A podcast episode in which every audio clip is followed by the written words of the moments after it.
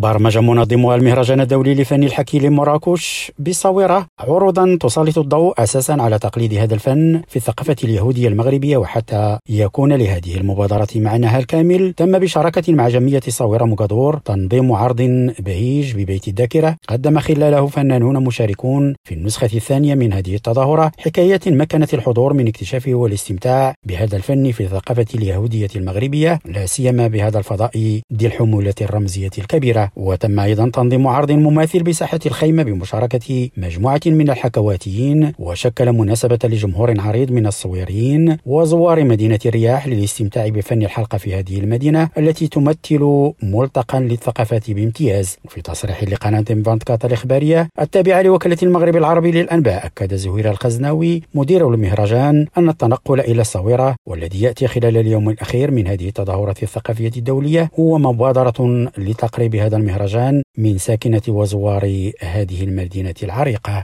محمد كورسي ريم راديو مراكش